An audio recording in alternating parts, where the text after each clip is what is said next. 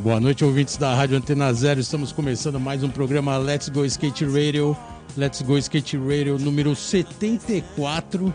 E não apenas o pessoal do programa Let's Go e da Rádio Antena Zero, mas também o pessoal aqui do YouTube, quem está ouvindo a gente aí pelo Spotify, quem está ouvindo a gente nos links do Mixcloud e também, logicamente, no Brasil inteiro, via internet, estamos no ar. Eu e meu amigo parceiro Geninho Amaral, que está temporariamente fazendo aquela quarentena, né? Se cuidando. Só que, logicamente, a gente não deixa ele longe. É o nosso parceiro, é o nosso convidado que está aqui hoje também, que eu vou dizer daqui a pouco, mas antes vamos chamar o Geninho para mandar a sua mensagem de boa noite. Geninho, tamo junto aí, começando o programa. Boa noite, ouvintes da Rádio Antena Zero. Let's Go Skate Radio 74 chegando na área. Geninho Amaral que vos fala. Tô aqui na minha base, né, tomando aquelas precauções com essa pandemia, mas logo mais estou de volta com vocês aí. E quem vai direcionar tudo é o grande Fábio Bolota, Chiclé, Rodrigo 55. Então é isso, galera. Começando mais um Let's Go Skate Radio. Skate puro, vamos. É isso aí, galera. Valeu, Geninho. Brigadão. Se cuida aí. Estamos aqui firme e forte e logo mais já está de volta, né? Já estamos preparando aí a sua retomada aí ao, ao novo normal, vamos dizer assim. Por enquanto estamos aqui de máscara e hoje a gente tem uma entrevista com, vamos dizer assim, que é um, um, um empresário do skate.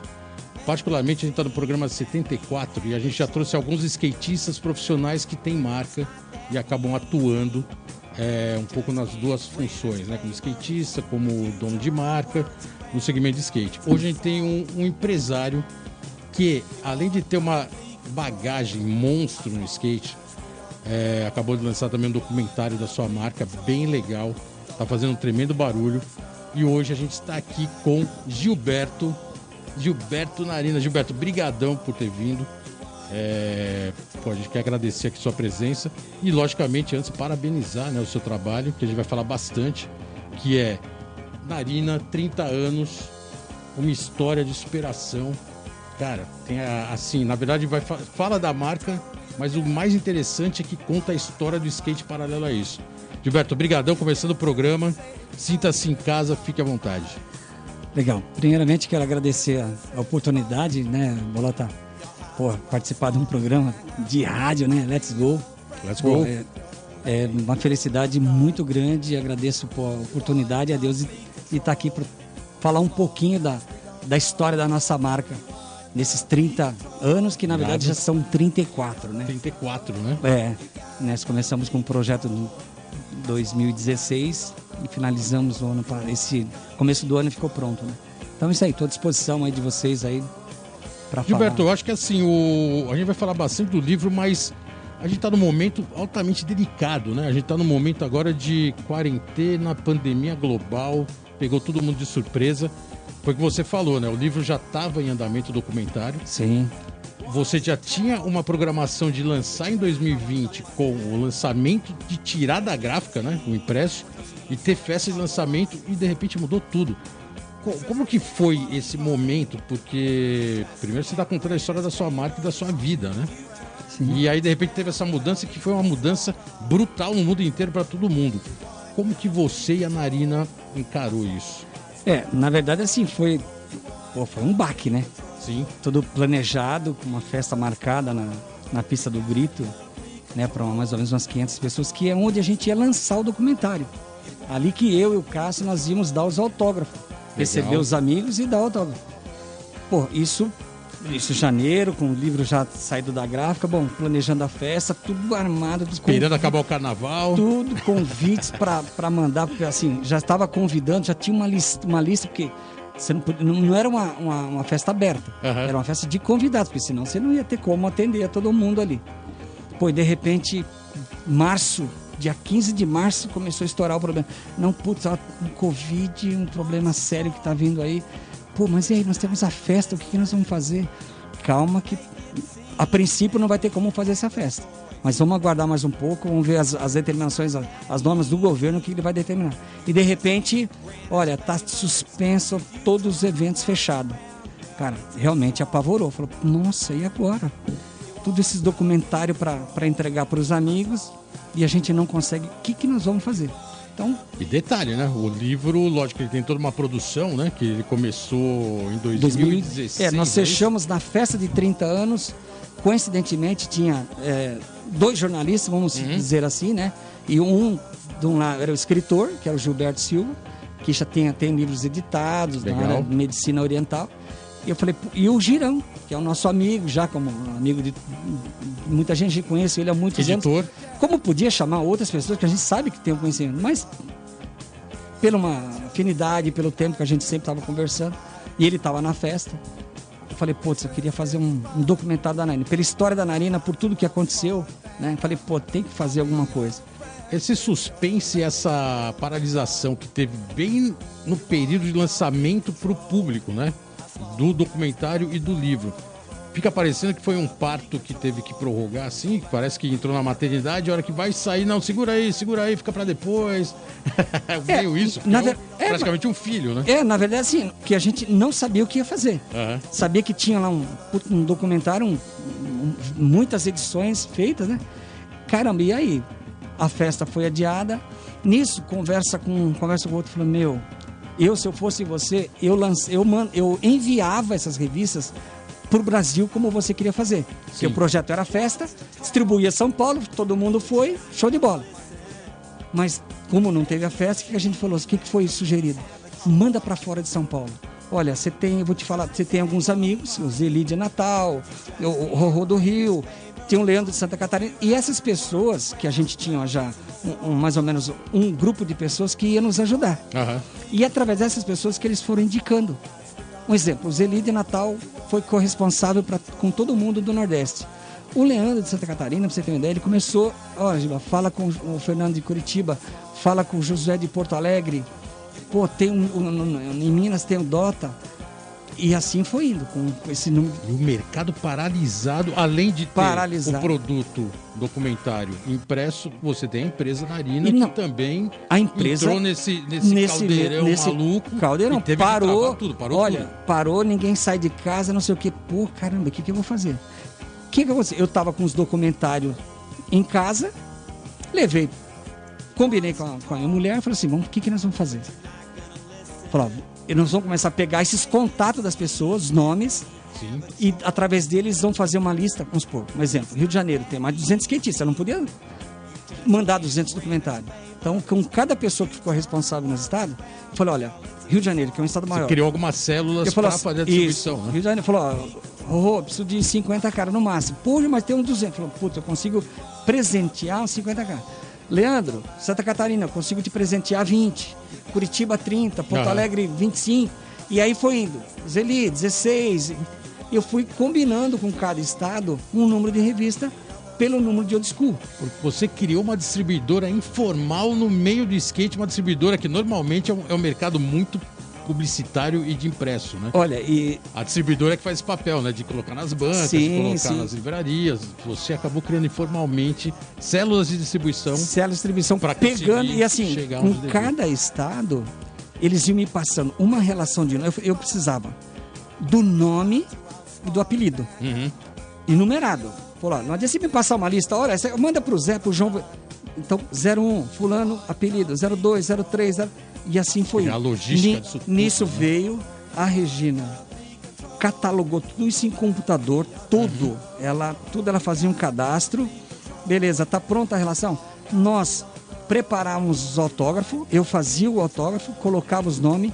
Nisso, como o, o, o Cássio, meu cunhado Narina, que é o, a marca, é o Cássio Narina, uhum. o uhum. que, que a gente fazia? Ele, como ele tem muitas atividades também, combinava num fim de semana, ele vinha e autografava tipo 100, 200 revistas.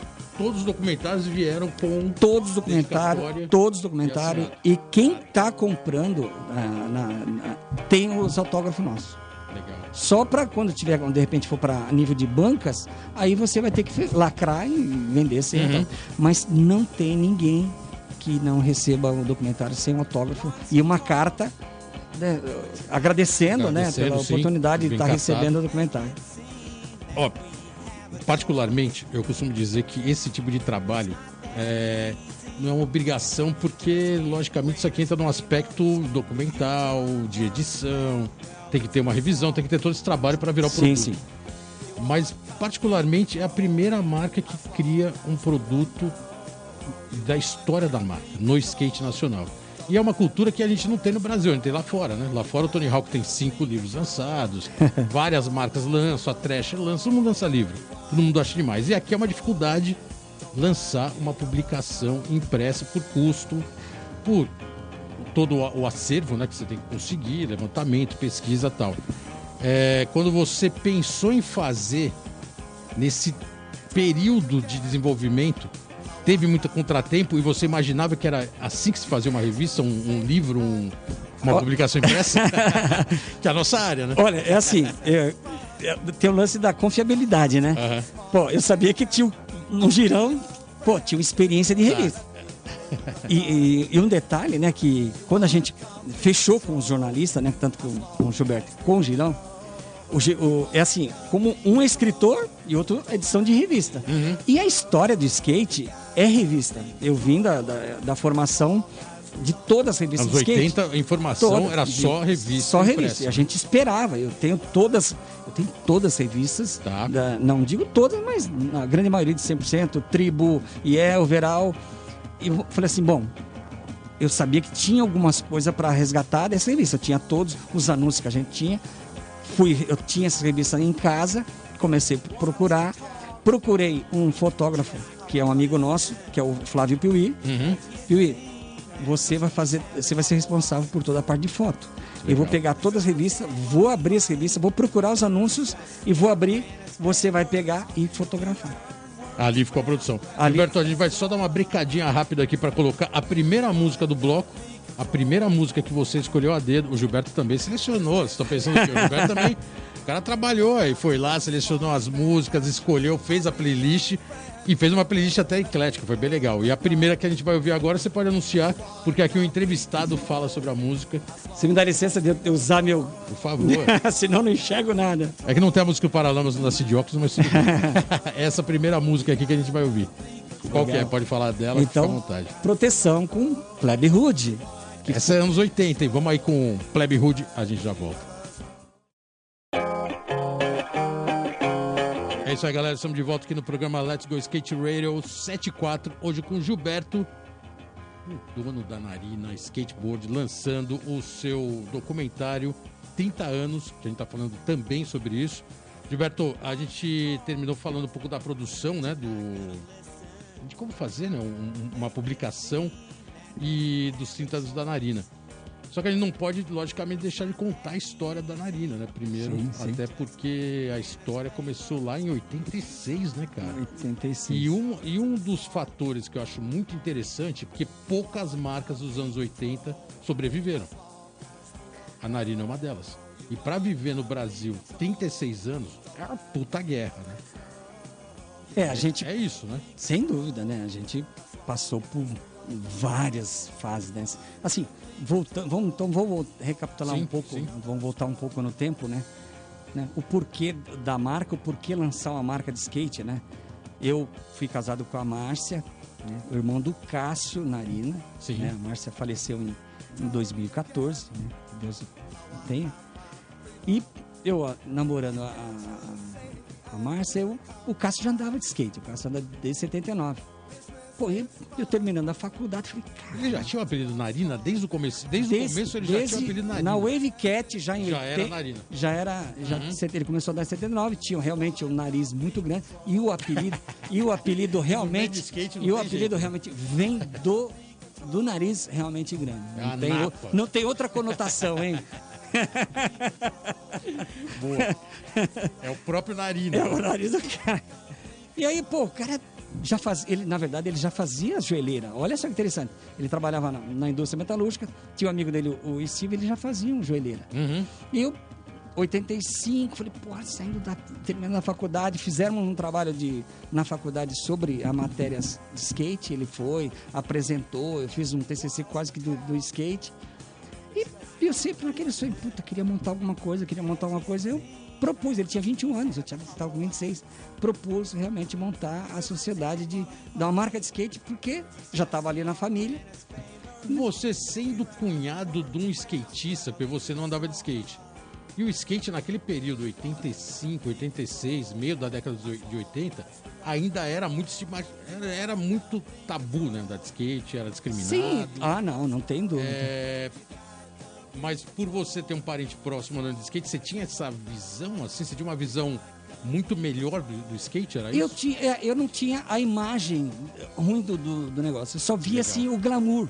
Uhum. Que todo mundo ligando para ele, pô, o Cássio faz uma joelheira, faz os caras de Curitiba, né, Minas, é, Espírito Santo, Rio.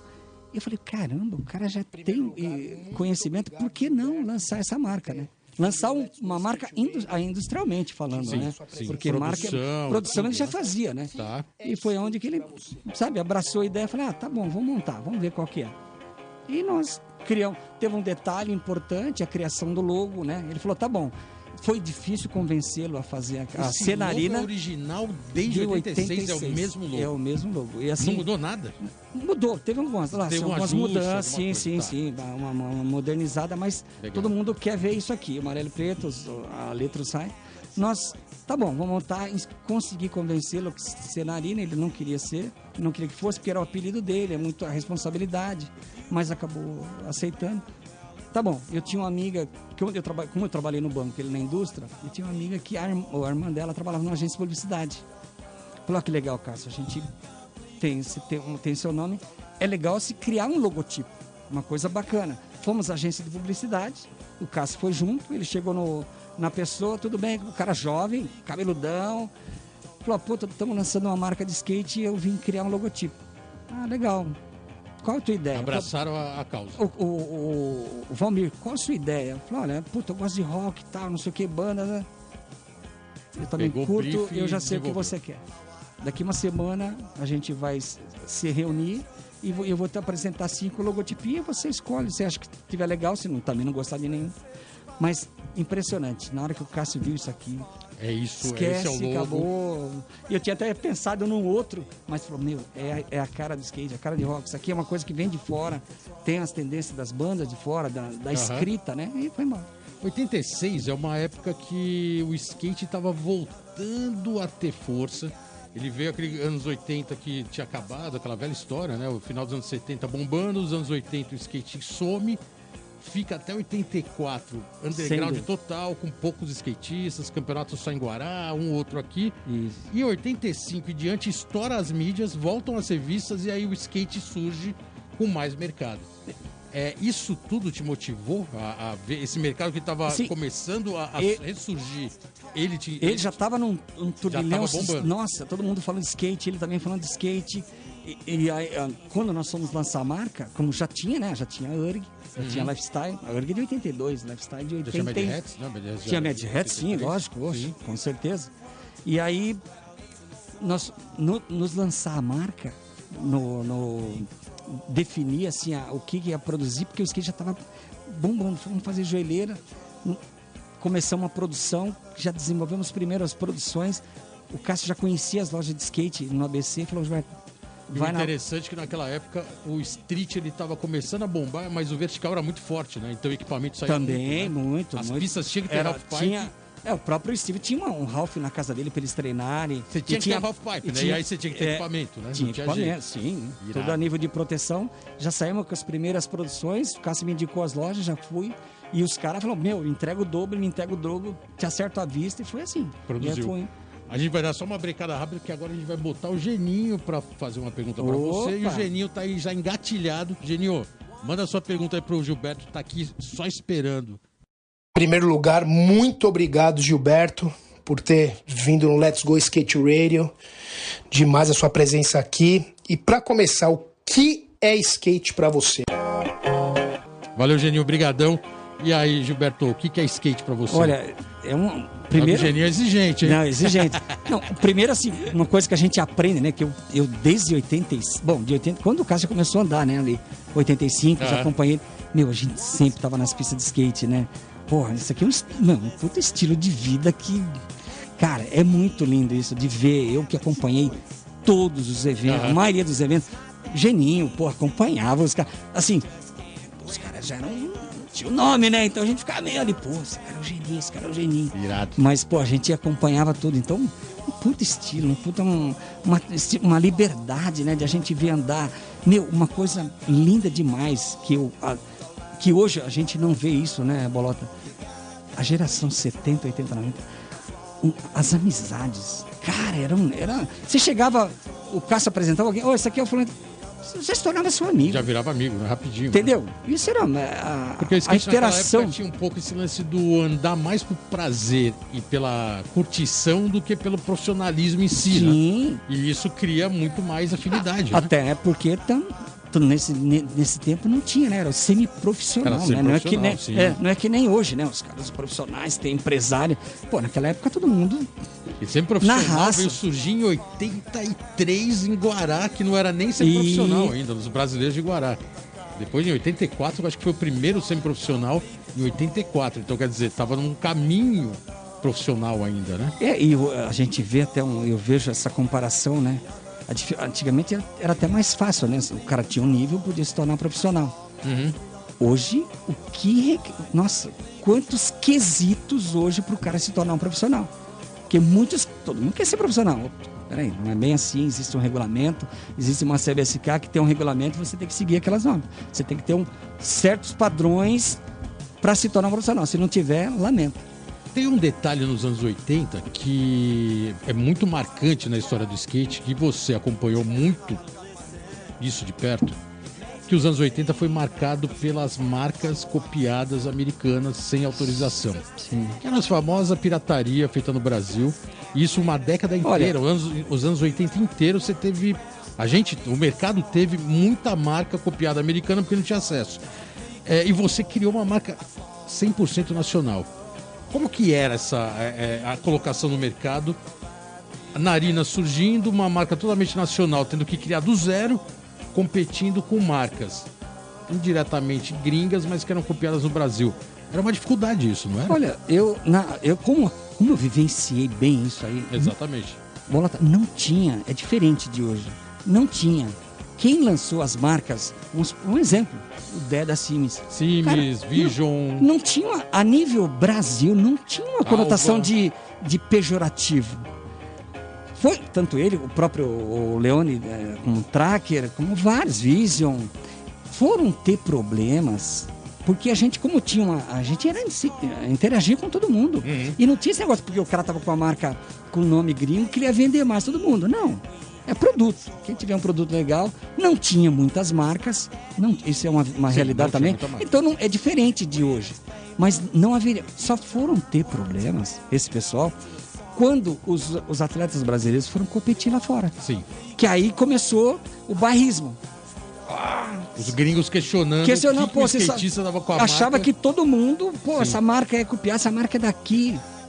Mas até então, nacionalmente, não existia isso. Cara. É, nacionalmente a marca era Quem acompanhou, nacional, né? Era, Ninguém conhecia lá praticamente É, lá porque fora. depois que começaram a viajar, aí sim, puta, tiveram os problemas, aí tiveram acertar a parte de Reut, ou não acertar, ou ter discussão, ou ter briga. A gente aí... mesmo lançou uma edição da Overall, né, que foi a famosa versão brasileira, né, que a capa era a capa da bandeira do Brasil, no meio era um logotipo, era todo, eram todos adesivos nacionais e gringos e a gente focou isso numa edição e aquilo lá realmente pra gente só não foi um tiro no pé porque a revista naquela época tinha muita força.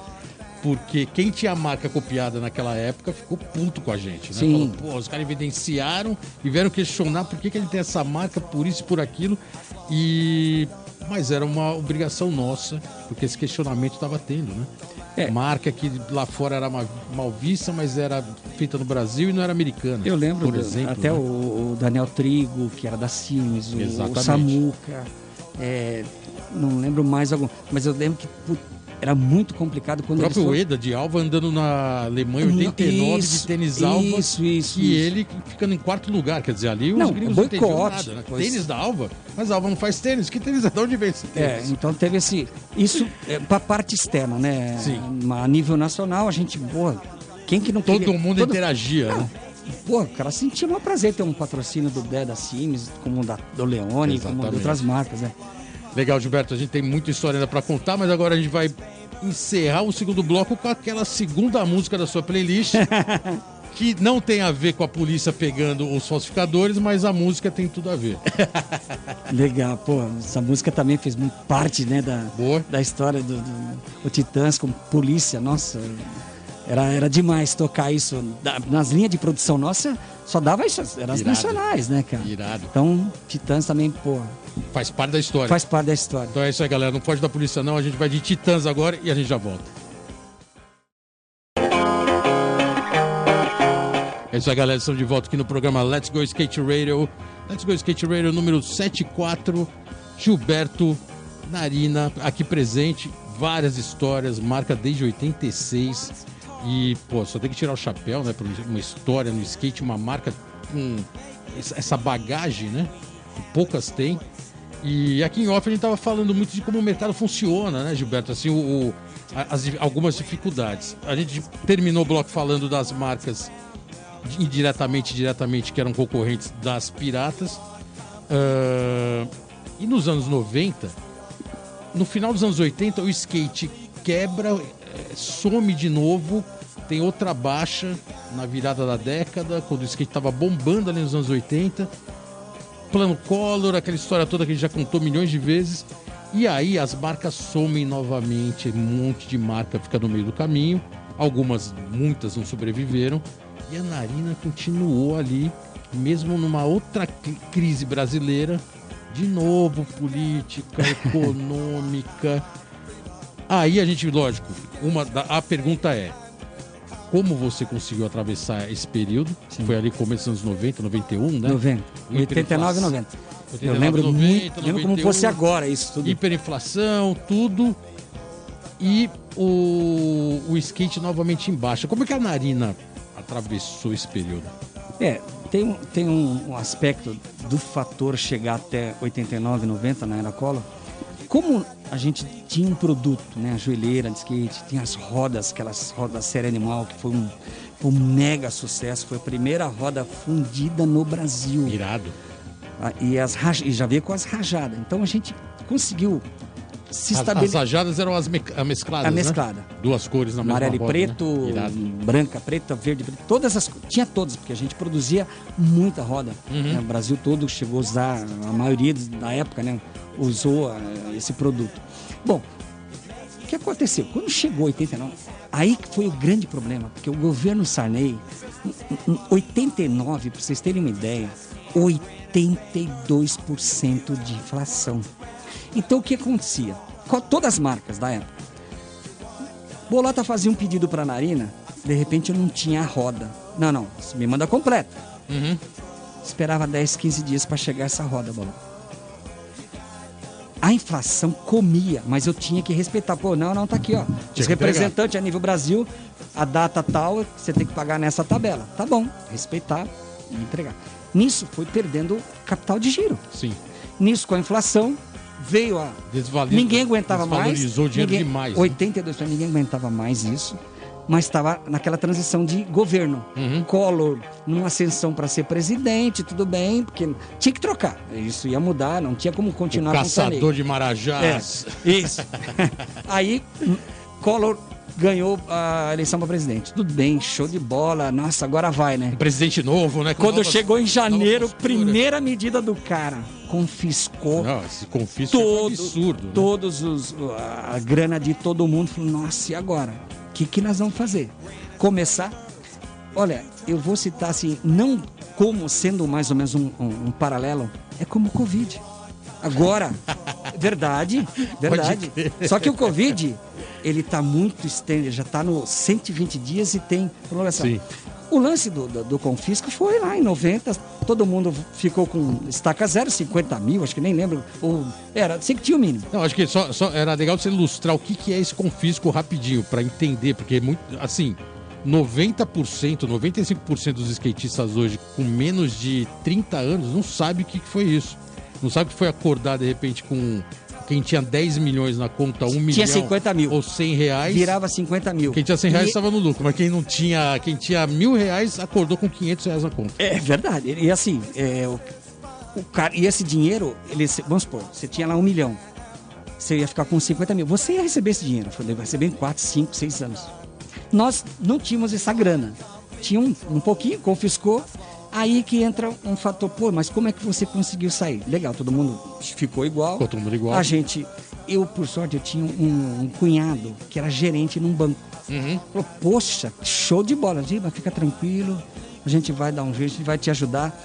Um cara que ajudou muita gente, que talvez ninguém sabe, o seu Nelson, da Ultra, pai do. Seu Nelson da Ultra, lógico. Porque Aquele ele ali era o tiozão ele era um, da galera. É, era um mega empresário com, na área de, de construção, de, de, de material ele nos, ele nos emprestava o nome para a gente comprar. E foi bem no surgimento da Ultra, né? Foi Exato. é, Ultra... foi ali, não. Foi ali já na... tinha, já estava ali. Já estava ali funcionando, mas foi, gente... É, era o epicentro do skate, era a Ultra na época. E aí a gente, bom, ele, ele ajudando do lado, meu cunhado ajudando do outro no banco, segurando os BO, a gente comprando, vendendo.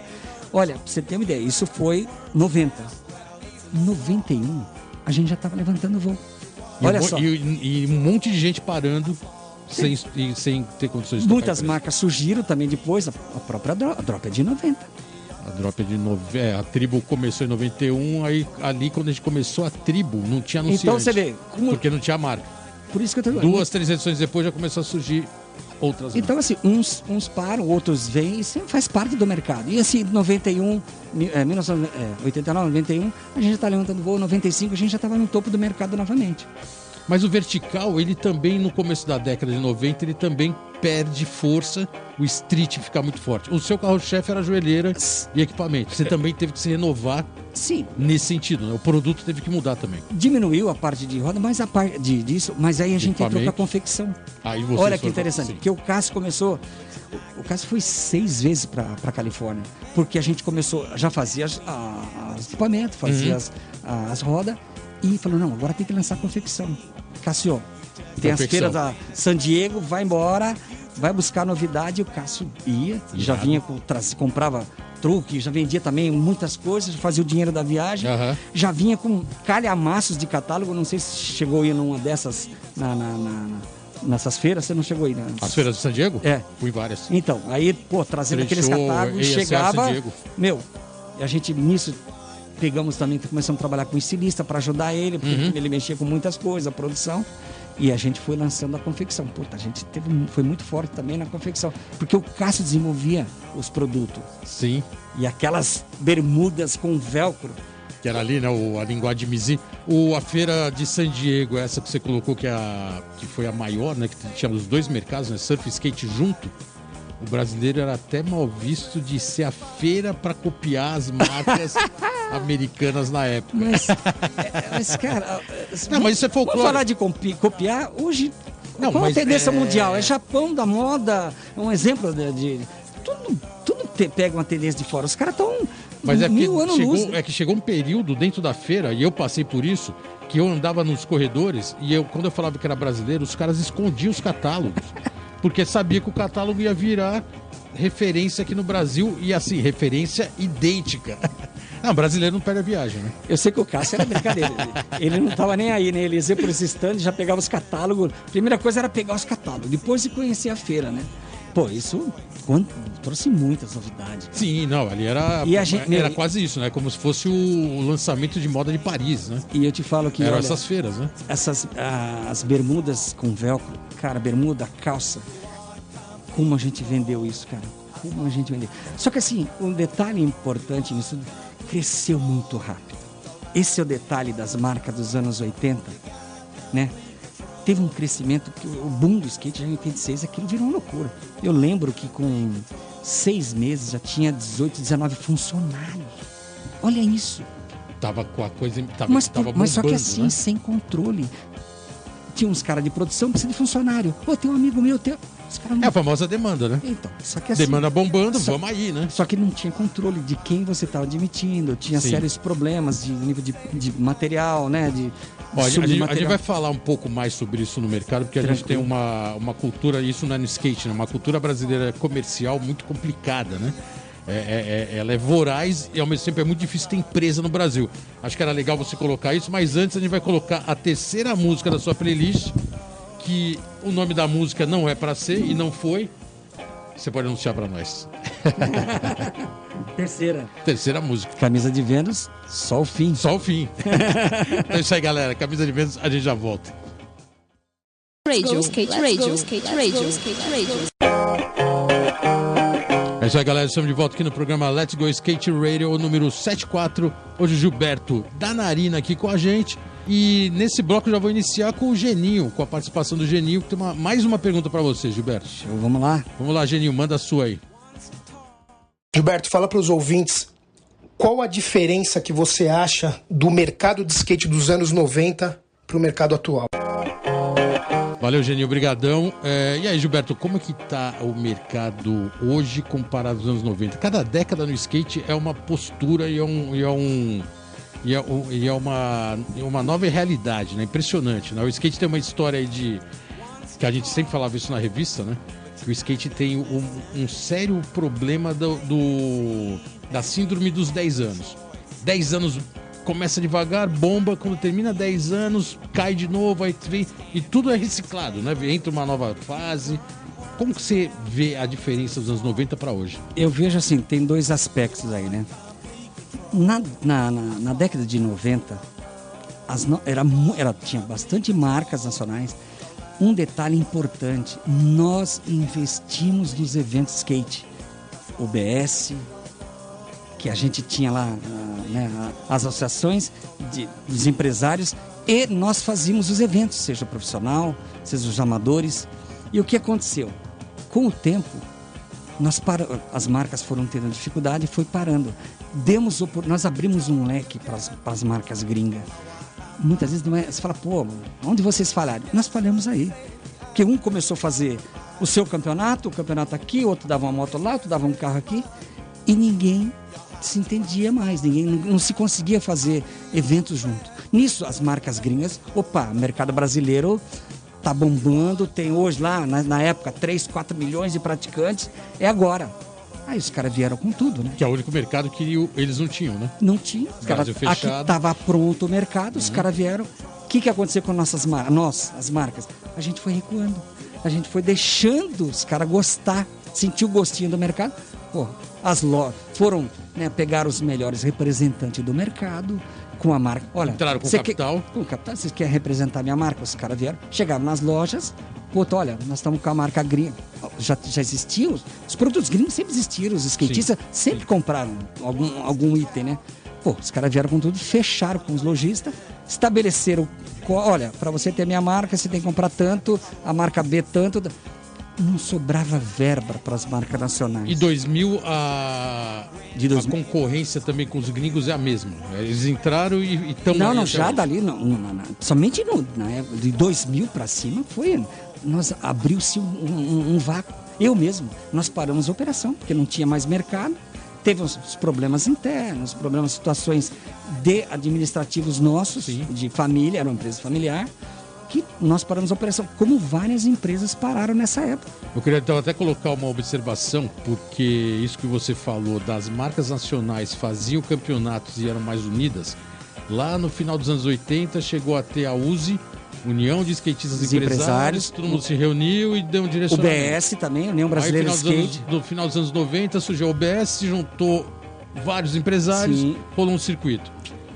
Nós mesmos fizemos Vocês um. agora estão com uma chamada BESC, que é. você faz parte, que era legal falar sobre isso. Sim. Que a BESC é a Associação Brasileira dos Empresários de, Skate. skate. É...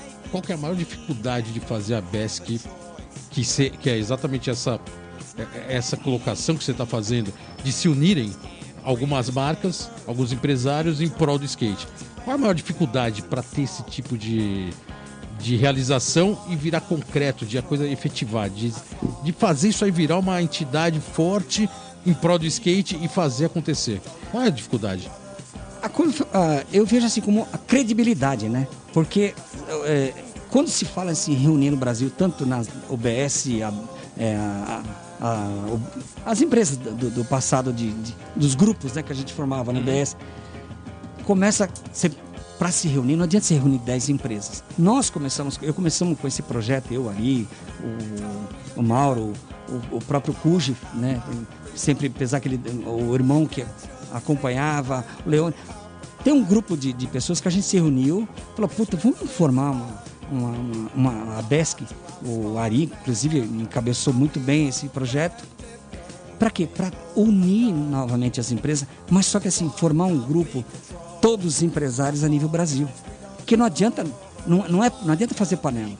É, todo o CNPJ do Brasil de marcas chamar esse, esse pessoal. Inclusive, a minha ideia, eu já até falei com, com o Paulinho, agora que está na, na, na CBSK também, com o uhum. Eu, eu, com o Ed também já tinha comentado. Eu acho que assim, a, essa a BESC tem que andar paralela com a, com a CBSK. Só, só uma observação, a BESC, pelo que eu vi ali, eu não participei de nenhuma, estou querendo participar. É, vi que a maioria dos empresários das marcas são é, empresas mais antigas, Isso. quase remanescentes dos anos 80, 90. Tá no, as novas marcas que, é, que são das novas, da nova geração de skate, a molecada que está tocando algumas marcas até interessantes, que tem um, uma performance boa no mercado, é, eles não são comunicados, eles não querem não, não. participar? Não, não, não. Ou, ou ainda tá para chegar tá nesse... Tá para chegar, não. Ah, tá para chegar neles, tá. Qual foi a ideia? Reunir esses, os, lógico, os, os empresários das antigas, que já tem uma formação de UBS, uhum. sentar, por isso que nós reunimos esse grupo pequeno para formar. Tanto que nós chegamos a, a o Lalau chegou a montar a ata. A, Lalau da a, Sumaré, o contador, né? É, montou é, uma ata. Ele montou, não, montou a, o regulamento. O, estatuto. O estatuto, tá uhum. pronto. Só que tá pronto, só que assim, agora, na hora que ficou pronto, tinha que acertar, porque nós temos que acertar isso. Precisa registrar isso aí. Sim. Para aí começar a chamar todos os empresários do Brasil. A ideia não é deixar ninguém de fora. Você acha, CNPJ... que, a, você acha que as marcas da nova geração, que em geral tem uma postura um pouco mais voltada para eles, com uma linguagem mais nova, você acha que eles, eles teriam interesse de estar tá participando de uma entidade onde os, eu, as empresas são mais antigas? Eu acho que eu, eu vejo eu vejo como aí? positivo, porque todo segmento tem uma confederação. Todo segmento, seja no surf, seja patins, bola, peteca, tem lá a sua federação. Uhum. Por que não se reunir no, na, no skate? Por isso que eu estou falando. Para ter a credibilidade, tem que ser com o CBSK. Independente. Tem a CBSK, tá. a árbitros, ok, skatista profissional, tá lá. E a, a, a BESC também, dentro do grupo da, da, da CBSK, como as empresas skate, para que junto a gente comece a sentar e fazer eventos, porque hoje um evento é muito caro. O que está acontecendo nos eventos? Quem está fazendo? Ah, precisa fazer, vai ter um evento profissional. Ah, vai falar com a Oi, vai falar com não sei como. Porque só... não adianta falar com a gente, porque a gente não tem como bancar Mas sozinho. Isso, isso é um questionamento que está tendo há um tempo, né? Só está tendo o campeonato mainstream, que são os eventos grandes, com empresas fora do skate bancando uma estrutura muito grande que o skate não comporta mas está faltando o core do skate, onde os skatistas que são core, que não estão nesse circuito de, de olímpico ou o que for, eles estão carentes né, de campeonato. Não está tendo. E aí teria que olhar um pouco mais é, para esses, esses competidores. Sim, né? tem muito, na verdade, assim, tem muitos campeonatos regionais, né? Uhum. Isso está tendo muito, mas só que a nível amador, amador iniciante, sim. amador, o profissional você já não consegue, em função. E, inclusive, já foi até falado, quando, quando que você fizer esses eventos, essa confederação, essa ABESC, ó, vai ter o campeonato profissional da ABESC. Não, jamais nós vamos ter condições de pagar o que uma Globo, uma Oi vai pagar. E os, e os skatistas estão cientes disso, eles topam isso. Falou, pô, que legal, se for da ABESC, se for das empresas de skate, a gente vai sentar, vai, eles são sensacionais. Olha, né? para vocês mercado, né? tem esse a gente tem que cobrar, é lógico. E nós queremos esse valor. A gente sabe da dificuldade das marcas uhum. nacionais. Então nós temos condições de fazer isso. Então é por aí. Então por isso que eu falo, é importante. Eu, tô, eu brigo por isso de ter tem que ter uma. Você acha que a BESC com com esses com os empresários que você faz parte dá para dividir o, a, o, dia a dia da empresa e, e colocar essa energia para se criar uma postura mais competitiva? Você acha que. Ou um pouco mais organizacional do Eu acho que nessa. Por isso que eu falei, nessa parte organiza, organiza, organizacional lá, organização, que a própria CBSK já uhum. tem, eu acho que dá para usar um pouco dessa ferramenta deles. Tá. Dessa organização. Eu acho que não, mas legal. Eu, eu vejo. É uma eu... iniciativa que agora que começou, ela tem que pelo menos tentar ter um, um rumo. Que demore, mas começou, tem que Porque tocar, né? Eu até assim. Se a Besc concluindo... tá aí viva, né? Assim, a gente está tentando. Exatamente. Né, deu, parou, estabilizou. Já tem, assim, faz tempo que não se reúne. Uhum. Até para todo mundo criar um fluxo. Tem, veio a parte do, do, do, Covid, a gente vai ter que esperar um pouquinho. Mas não esquecer de querer montar alguma coisa dos empresários de skate. Uma coisa mais, mais roots, né? Mais core do skate, né? Tem que ser. E aí tem, aí tem muita gente querendo ajudar. A gente sabe que tem muitos, é, tanto empresário como pessoas membros de fora com conhecimento de parte de advocacia, parte de regulamento. Uma parte do mercado que até você também trabalha diretamente, que é o seu mercado, são as skate shops, né? As skate shops elas, elas têm um papel fundamental no meio do skate, que é, logicamente, a distribuição dos produtos, onde vocês vendem para o consumidor final. É... E, e, também é cobrado um pouco mais de participação deles efetivamente no mercado, né? Porque só apenas abrir a porta, botar para vender e falar, beleza, mercado, toca aí que eu quero vender, no, no, no, Brasil nada é fácil, mas assim, você acha que teria que ter uma participação um pouco mais efetiva das skate shops também nessa união, nesse desenvolvimento do skate como um todo? É, seria fundamental ter isso. Aliás, tem ao, no, a nível Brasil, tem muitas skate shops que patrocinam atletas. Tá. Mas na sua grande maioria, não. Seria o ideal eles participarem, porque você vende para o lojista, uhum. né? 10 reais, olha, o meu, o meu markup para me pagar todos os custos custa 21 reais. De 10 vai para 21. Olha, não tenho condições de patrocinar porque não, a minha lucratividade é baixa. Quer dizer, isso é uma, esse é um, um, uma cultura que tem que se mudar. Que tem condições, o lojista tem condições, na, na sua maioria, de, de ajudar também. Tá. Não patrocinar, vai apoiar, né? Patrocinar vai ficar meio difícil, né? É, vai ficar mais para as empresas mesmo. É dentro da, do, dos custos da empresa, você colocar uma verba, uma verba uhum. para você estar tá fazendo os eventos. Para fazer os isso eventos. Não... Seria tipo um, um, um caixa para eventos. Né? Dentro né? do, do, do, praticamente do, isso, da tua né? margem de marketing, né? Legal. Gilberto, é, a gente ainda tem mais alguns blocos pela frente. Esse aqui está acabando, mas tem aqui a sua quarta música da playlist que é um parceiro da casa, né? é, vamos dizer que ele já tocou em quase Nossa. todos os programas, mas às vezes lembram menos dele. Cara, eu, eu sou muito fã desse cara, né? Poxa vida, a gente sente muito a, a perda dele, né? Que é o Charlie Brown, né? Dias de lutas, dia de glória. Pô, tem tudo a ver com o que a gente tá falando aqui, então é isso aí, vamos de Charlie Brown, a gente já volta.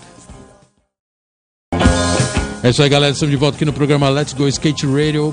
Let's Go Skate Radio número 74. Hoje focando totalmente na parte business do skate, com um representante do mercado, com 34 anos de história, Gilberto Narina está aqui hoje. Que ninguém. Todo mundo chama de Gilberto Narina, mas o nome dele é Gilberto Andrade.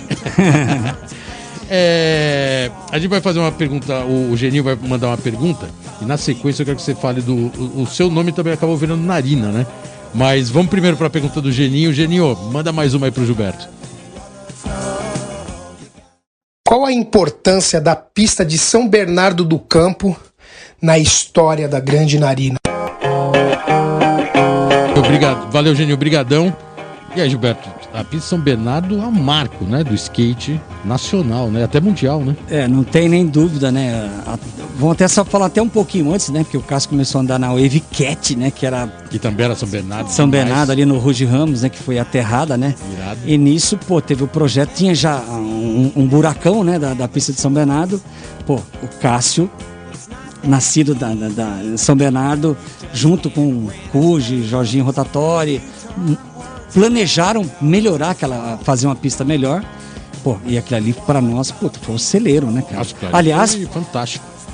Muitos formadores e muitos atletas, né, de São Bernardo, São Paulo, iam a, era, um, era a meca do skate. Pô, Na verdade, não tinha opção. Não andar em São Bernardo. São é. não tinha mais pista, só tinha em São Bernardo. Que o QG, né? Não sei se ainda tinha acabado. QG bem depois, então.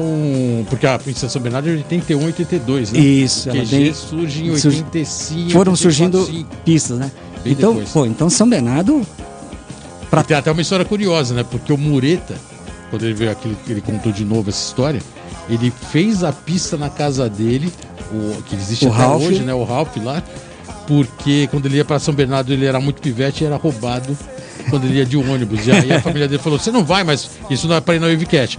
Então você não vai mais essa pista São Bernardo, a gente vai fazer uma pista aqui no quintal. E aí surgiu a pista dele. É, teve, teve várias, várias situações, né? Várias situações. O, o Mineirinho, né? De São André, ia com seu Mercedinho. Mercedes pô, com que, chofer. que esse moleque, orelha, os caras, Glauco, orelha, né? Pô, o que, que é? Esse cara vem aqui folgar, andar em São Bernardo? Inauguração E a gente acompanha. da inauguração da pista de São Bernardo 81.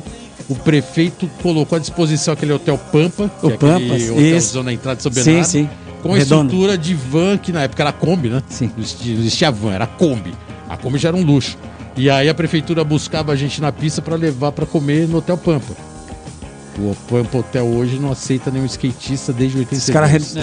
Não, histó- história. Ó, Aquelas histórias História de né? skatista em hotel. Ah, é. Guará que diga, né? Guará Nossa rodízio, né? Em Senhora. todos os hotéis, até não ter nenhum que aceitasse do, mais do de skatista. 87 que a gente foi, meu Deus do céu.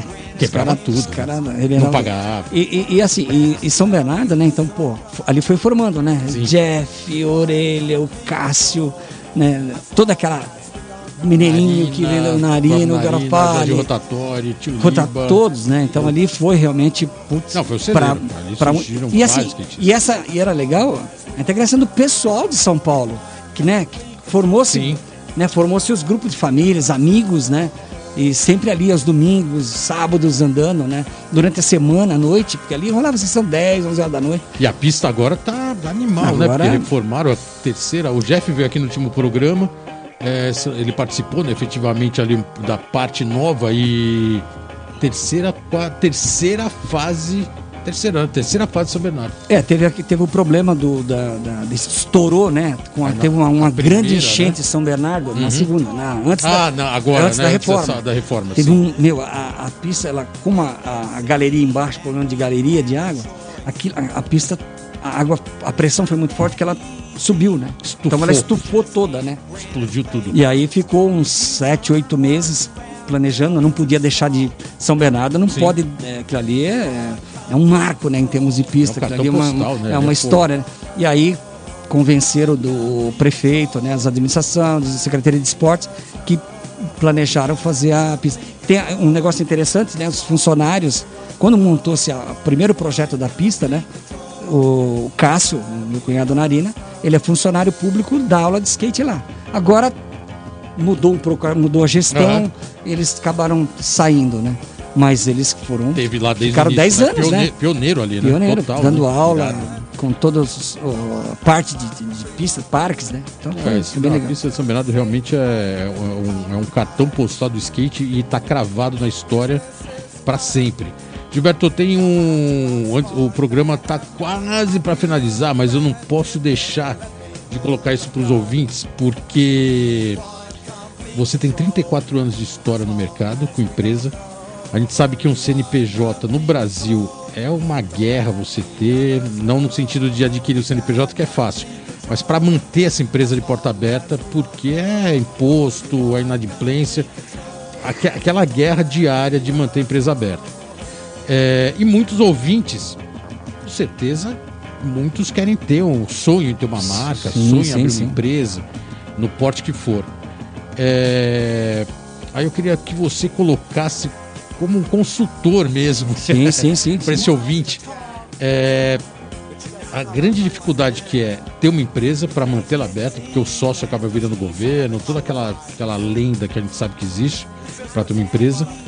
É, quais as maiores dificuldades e quais os alertas que você daria para uma empresa, lógico, no skate, que é o nosso segmento, mas no geral, ter um CNPJ aberto, quais são as os grandes desafios de uma empresa? É, eu, eu vejo da seguinte forma. Bom, quero montar uma empresa de skate, seja ou, ou qualquer empresa. Se não há necessidade, de, não, já vou montar, já vou lá é, abrir meu CNPJ. Não. Criou, é skate, você é skatista, quer montar a marca, criou o nome, show de bola. Criou o nome, nome A. Segunda coisa, vá ao NPI.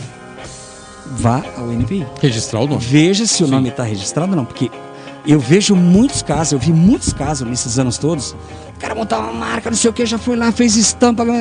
De repente, a marca está registrada em outra. Em outro, com outra Pô, o pessoa. cara perdeu tempo, gastou dinheiro. Então, montou a marca, se está registrado ou não. Show de bola. o que, que você vai querer produzir? Shapes. Hoje, graças a Deus, tudo é terceirizado. Você tem um, tem um fornecedor, tem que ter um capital de giro, uhum. não tem como. Ou não, eu não tenho grana, tem vou querer ter aquela graninha na é, poupança ali porque, pra, pra sair Porque as empresas hoje, jeito. em função não do, tem mágica, né? em função do passado que vendia, não se pagava, não se consultava CNPJ. Tudo hoje é consultado. Uhum. A partir do momento que, ok, montou a empresa, tá legal, o nome é legal, tá bom, vou abrir um CNPJ. Primeiro tem um contador, você tem os, as e-mails, é, MEIs, né? Que tem um Sim. custo baixíssimo, você pode começar por ali. Não precisa você abrir uma, um CNPJ já e já querer ser uma, uma microempresa. Porque tudo é, hoje é faturamento. 10 mil, 15 mil, 100 mil, 200 mil. São as faixas, então, né? São, são, é, faixas são as faixas etárias. Ok. Só que assim, tem que ter o capital de giro, comprou a matéria-prima, produção. Uma coisa super importante que a gente hoje usa muito isso, talvez no passado até usava, mas na ah, é meu amigo, vende para ele. Cara, tem que ser frio.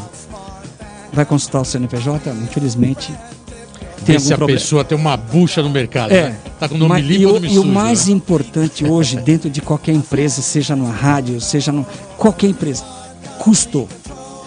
Custo é uma coisa muito importante na empresa. Você vai vender essa garrafa de água. Cara, quanto ficou esse plástico, essa etiqueta, isso aqui.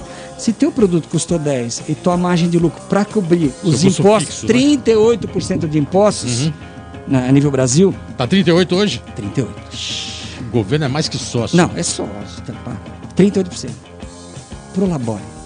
Aluguel, luz, energia, tudo que envolve para você estar tá estabilizado. Hoje, você tem que estar tá informatizado. O computador já é 3, 4 mil. Básico para. Não, não tô falando em uhum. umas máquinas dessas. Sim. Então, então você tem que, primeiramente, custo. Deu 10, é 20. Não adianta querer um exemplo, do custo final 20 reais. Aí o Bolota chega para mim e diz, ah, quero mil camisetas, eu pago 18. Cara, e seu custo é 20.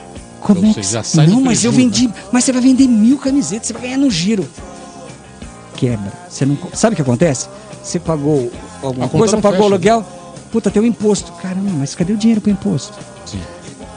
Aquele que você achou que você estava vendendo por aqueles mil camisetas, achou que, nossa, vendeu mil camisetas, 100 mil reais. Sem lucro. Você acabou de colocar o perfil de tudo que é necessário próximo para montar uma empresa e, logicamente, ser saudável. Tá. É, com, com, o governo, é, com governo como sócio, com impostos lá em cima, com os custos brasileiros. E isso do outro lado da moeda ainda tem que ter ponto de venda parceiro que não vai te deixar na roubada, né? De pagar você. Vale a pena? Vale a pena, lógico. a pergunta é: vale, vale a pena? Lógico, vale a pena. Tem primeiramente, para todo mundo? Primeiramente, o produto tem que estar tá bem adequado ao tá. mercado. Tem uma parte que está dentro desses custos, a parte de marketing. Sem isso, sem marketing não tem jeito. Sim. É skate, puta, vou patrocinar um atleta ou um iniciante, mirim. Puta, se tiver condições de patrocinar um profissional, melhor ainda, que aí você vai ter condições de a sua marca ter uma visibilidade logo, rápida, né? Então tem a parte marketing é fundamental. Irado. Gilberto, agora tem a participação dos parceiros, que todo programa os parceiros participam com pergunta. Lógico que você também tem os seus parceiros que a gente chamou para participar do programa. Olha. E o primeiro que parça seu vai ser o Wildner, da Estilos, que mandou uma pergunta. Wildner, brigadão aí pela participação. Manda sua pergunta aí pro Gilberto. Grande Bolota, tudo bem, meu amigo? Parabéns pelo programa, vocês estão voando. Hoje com um convidado muito especial, um amigo nosso de muitos anos. Somos aqui da mesma região do ABC, o Giba da Narina, que fez um documentário maravilhoso aí dos 30 anos de superação que ficou um registro importantíssimo para o skate. Giba, uma coisa marcante na sua entrevista aqui no nosso canal do programa Pro Styles foi quando você falou sobre o respeito ao skatista. E eu acho que isso é muito bacana. Eu gostaria que vocês falassem novamente um pouquinho sobre isso, que é um pilar importantíssimo da história de vocês, da sua família. E parabéns novamente. Valeu, Virginia. Obrigadão aí pela pergunta, valeu pela participação. Lembrando que o Virginia tem um canal no YouTube, o Pro Style, que ele manda também lá super bem, entrevistando como o Gilberto, que já foi lá, me entrevistou também. Então, é isso. Respeito ao skatista. É, isso é uma coisa que o fato né, de não andar, mas quando nós montamos a empresa de skate com o Cássio, meu cunhado, o Narina, legal, Gilberto, nós vamos montar a empresa. Eu sou skatista, eu já passei por roubadas e na minha empresa não vai ter isso. Então, a partir do momento que nós vamos, eu vou montar uma equipe de skate e você vai cuidar da equipe, porque eu não tenho condições de cuidar da equipe. Então, você vai ser o cara que vai estar, tá, você vai estar tá aprendendo com o skatista. Você vai estar tá conversando, nós vamos estabelecer cotas e você vai liberar essas cotas. E uma coisa importante, enquanto o atleta estiver na nossa empresa, mesmo que ele saindo, o respeito total a esse cara. Vai trocar Boa. ideia, vai ter um papo, vai ver o problema dele familiar, o que ele tem. Você vai ser esse, esse cara, porque você tem a parte de comercial, você tem a parte familiar já, fica mais fácil. Então eu aprendi tudo isso com ele. Então hoje, olha, até com o documentário, algumas coisas que aconteceram, o respeito que a gente tem no mercado é muito grande por isso. Respeitar o skatista. A cota é o quê? É isso. A gente, na narina, você vai no estoque, tua cota está aqui. Você tem lá uma planilha, é isso aqui que você vai pegar. É, você vai pegar. Mas fica à vontade. Fica à vontade, porque não adianta não. Bolota, Rodrigo usa shape 7,5. Ó, tô aqui o shape 9. é, vai lá e. Oh, mas peraí, mas. Uh... Tava sobrando aqui no estoque, pega aí. Se vira, é isso aí, tua cota é essa. Não. Cara, vai usar, vai ver o, o, o Mas pop. Tem empresa, tem empresa que dá até com defeito, o, né? Não o tem? pop do shape, como é que tá, se é isso, você. Cara, então isso eu aprendi e isso eu passo para Boa. os meus filhos, porque hoje é eles que tocam a empresa. A empresa, o Gilberto é o. tá ali no administrativo, o senhor, mas é, hoje é uma empresa Gilberto, jovem, né? Você é o presidente da Narina. Eu sou o presidente. Mas cuidado com a música do Chorão, né? Acordei querendo matar o presidente. então é isso. Então a, isso eu aprendi, cara. Isso, isso eu não Irado. abro mão. Eu, os meus filhos são, são, são jovens, né? Tá. E eu tento passar isso todo o tempo para eles. Todo tempo. Pô, legal. Viu, Brigadão aí pela participação. A gente tem mais um parça agora para finalizar os parças do programa, que tem que participar, né? Todo programa tem.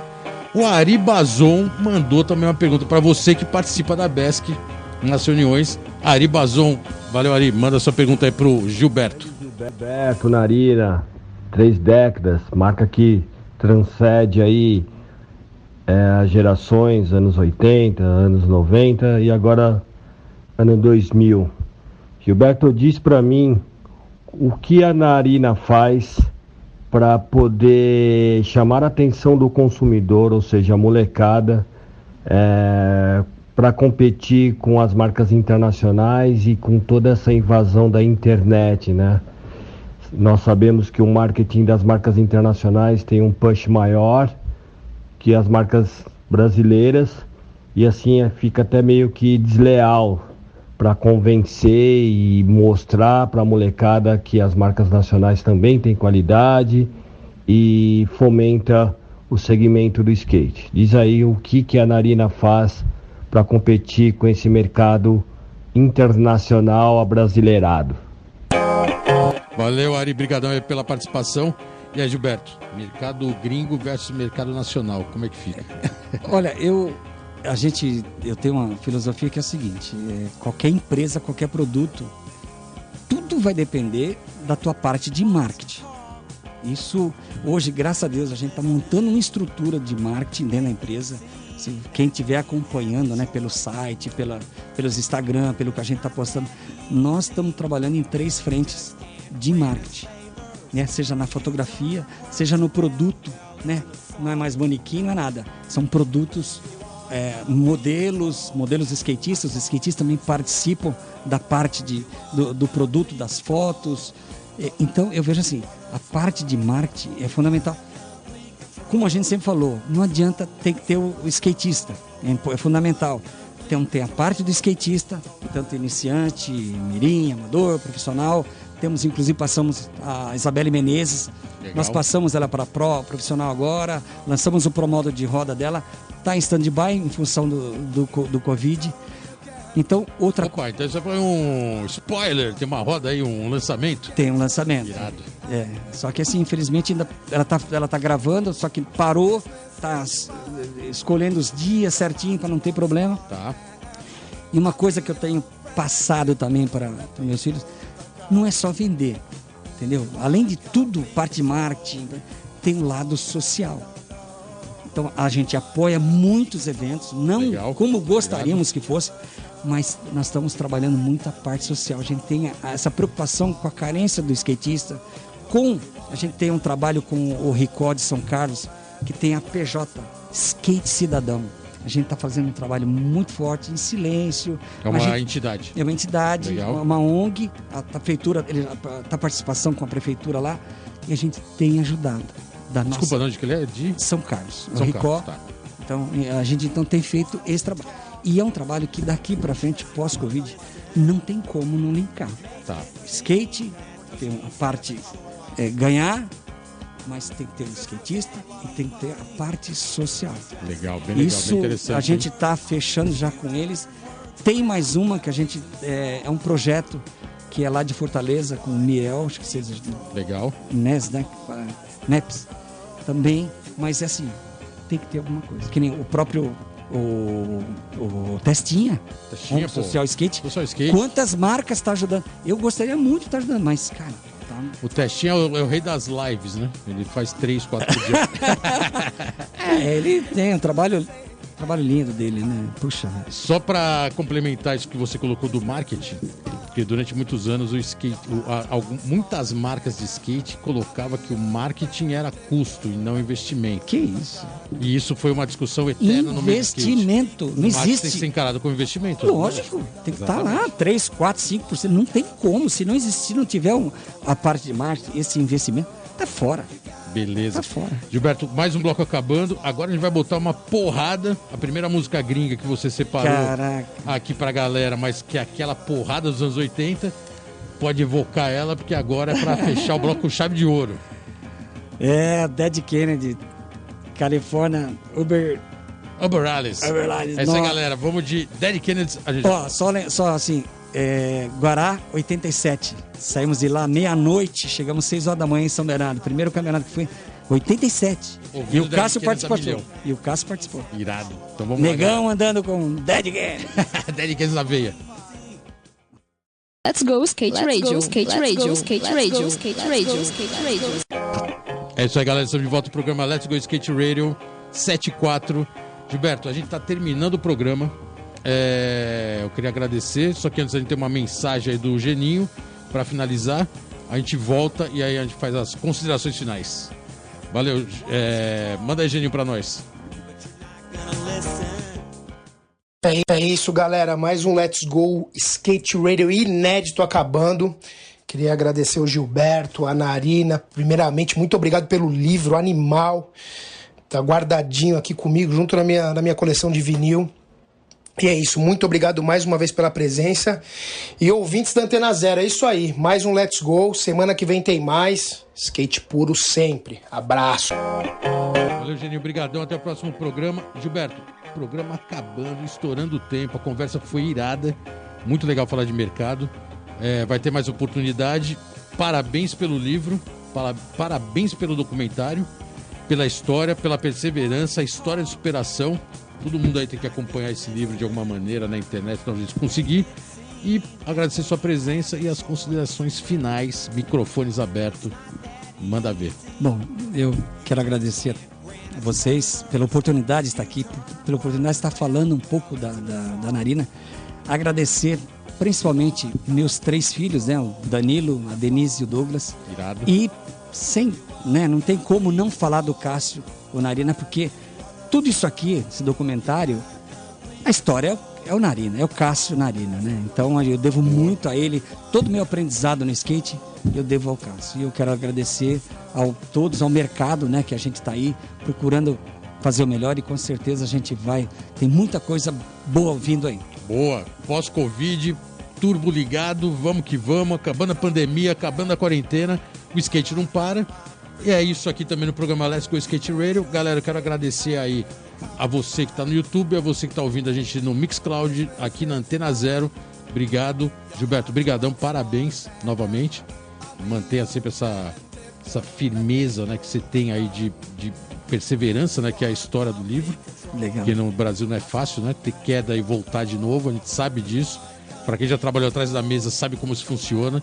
É cruel, mas tem as, os, seus, os seus méritos, né? É, eu diria o seguinte: acreditar sempre. Exatamente. Acreditar sempre que os, as turbi, uh, os momentos difíceis vão surgir. Ah, é. Se desistir, meu, não tem sentido nenhum. Tem que fazer, né? E Vai tá pra aí. praia e fica é. tomando água de coco. É isso aí, galera. Valeu, brigadão. Let's go Skate Raid terminando. Antena Zero aqui, mais uma vez, obrigado pelo espaço. Semana que vem a gente está de volta. Valeu.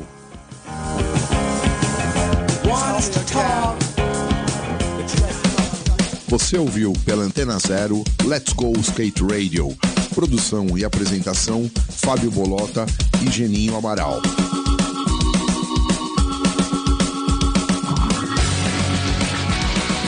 Let's go skate radio, skate radio, skate radio, skate radio.